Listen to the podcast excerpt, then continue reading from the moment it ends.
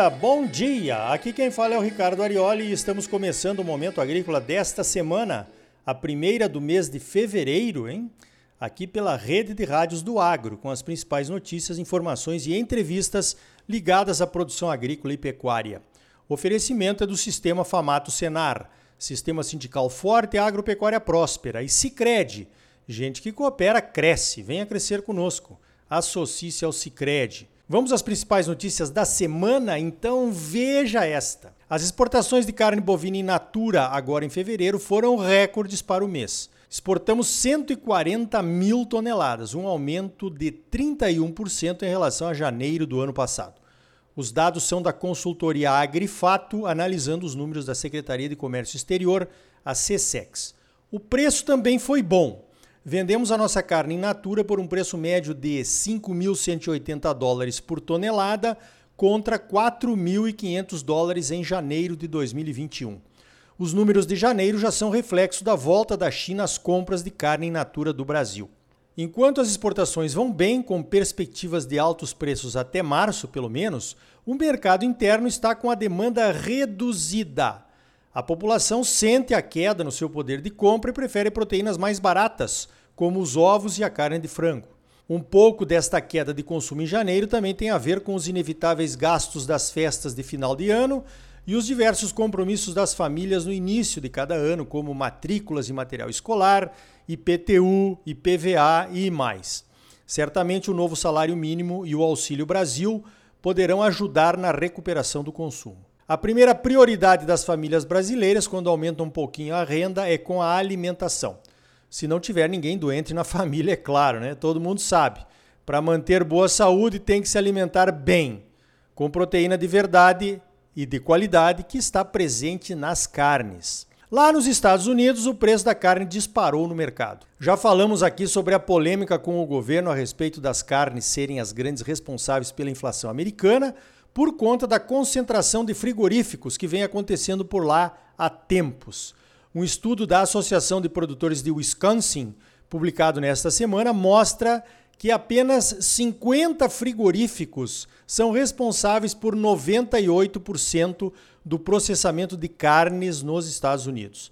Claro que esses 50 frigoríficos pertencem àquelas quatro empresas que detêm o maior percentual de abates lá nos Estados Unidos. Considerando que os americanos têm 48 estados e um distrito federal, de Colômbia, dá um grande frigorífico por estado, mais ou menos. Outra informação interessante do estudo mostra que os produtores ficam com 14 centavos de cada dólar que a dona de casa americana gasta no supermercado comprando carne. O estudo apoia a iniciativa do governo de ajudar frigoríficos menores que tenham uma relação mais direta com os consumidores para que os pecuaristas de lá possam aumentar a sua fatia do bolo. Aqui no Brasil não encontrei um estudo semelhante sobre quanto ficou com o pecuarista considerando o preço de venda no supermercado.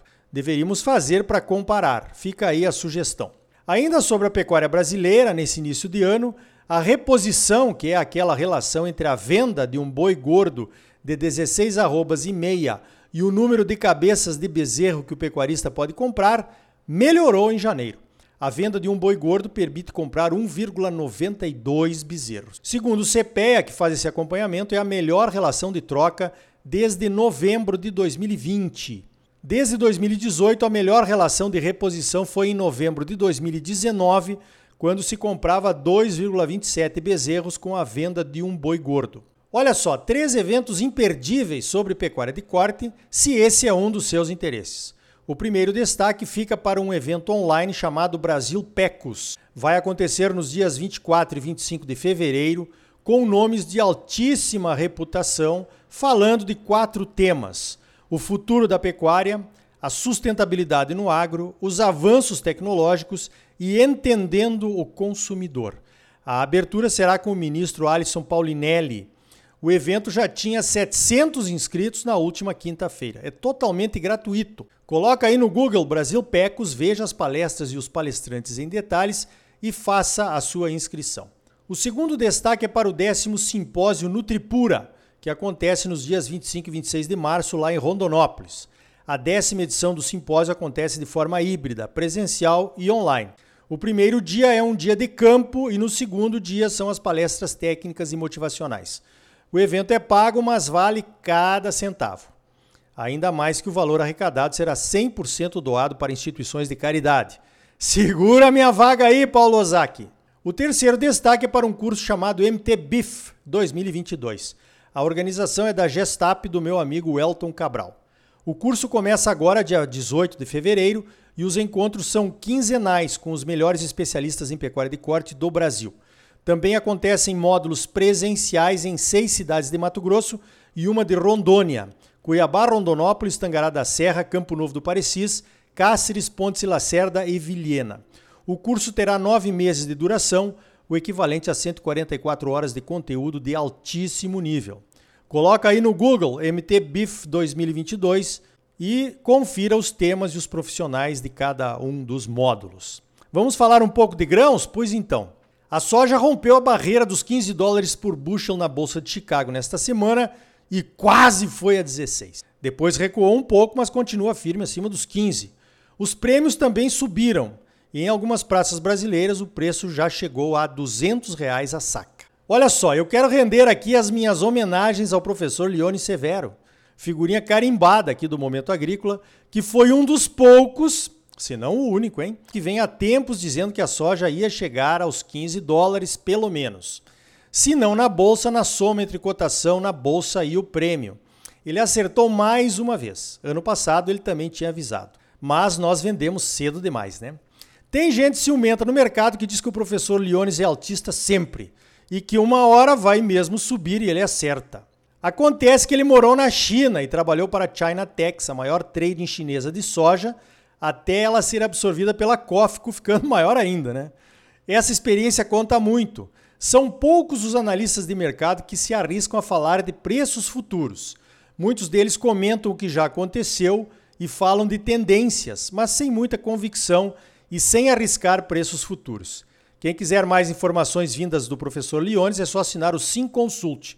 Bah! Depois desse merchan, eu espero que o João Birkan renove o meu acesso semanal gratuito. Tá bom, João? Se não renovar, não tem problema. Eu pago, porque fica barato pelas informações que a gente vê ali. Outro produto que está bem procurado e subindo de preço é o milho. Disponível, então, está difícil de encontrar e as ofertas de compra já chegam aos 80 reais aqui na nossa região do Parecis. Pena que os estoques já foram, né? Quase ninguém mais tem até porque era preciso liberar espaço para a colheita da soja. Pois então, aquela máxima que diz que o pessoal vê as pingas que bebemos, mas não vê os tombos que nós caímos, é pura verdade.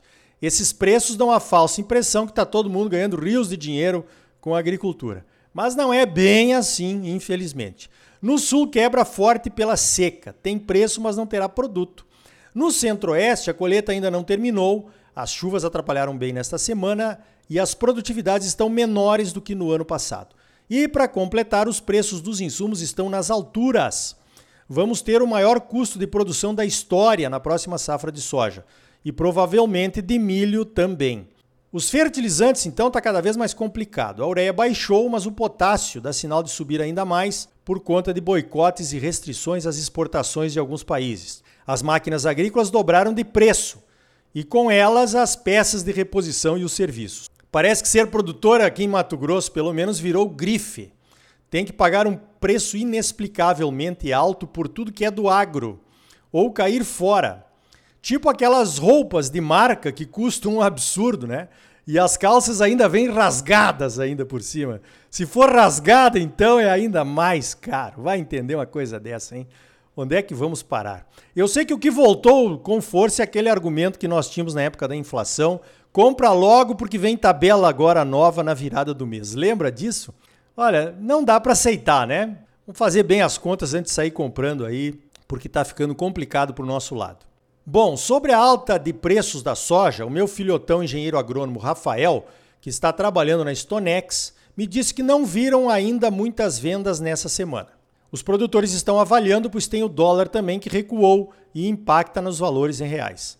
Parece que a turma ainda espera pelo final da colheita, ou quem sabe pelos 200 reais a saca, né? Não sei. De qualquer forma, os números da Stonex mostram que os produtores de Mato Grosso já venderam em torno de 53% da sua produção. o que é pouco se compararmos com os mais de 70% que já tinham sido vendidos nesta mesma época no ano passado. O produtor está mais cauteloso, pois nos últimos dois anos as vendas antecipadas foram as piores. Sempre subiu depois. Ó, eu vejo tudo isso e recorro à nossa experiência de vários anos de janela, acertando algumas, errando muitas, mas ainda no mercado. Still standing, como diria o Elton John, ou ainda de pé, como um centauro das coxilhas, como diria um gaúcho de Rosário do Sul.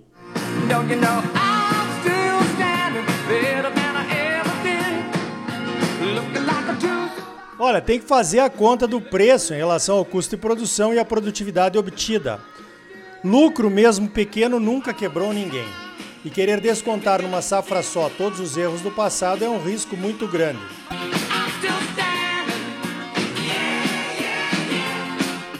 Então tá aí. No próximo bloco vamos falar sobre as oportunidades na produção de frutas e hortaliças no Brasil. A CNA fez uma radiografia do setor e a Letícia Baroni, responsável pelo setor na CNA, é quem vai conversar conosco. É logo depois dos comerciais. E ainda hoje, ainda estamos de olho no material escolar. A iniciativa de algumas mulheres do agro cresceu e virou associação. Os desafios são ainda maiores agora. Precisamos incluir a ciência nas cartilhas escolares e fazer com que a boa informação sobre o agro chegue a todas as escolas do Brasil. E também você vai saber como está a situação do seguro rural nas áreas atingidas pela seca.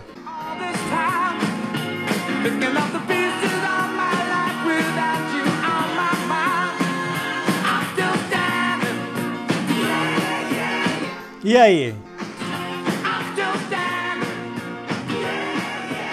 Tá bom ou não tá? É claro que tá bom, você só merece o melhor. Então não saia daí, voltamos em seguida com mais momento agrícola para você, um oferecimento do Sistema Famato Senar, Sistema Sindical Forte e Agropecuária Próspera. E gente que coopera cresce. Venha crescer conosco, associe-se ao Cicred. Voltamos já, mas antes, deixa eu traduzir esse estribilho para você.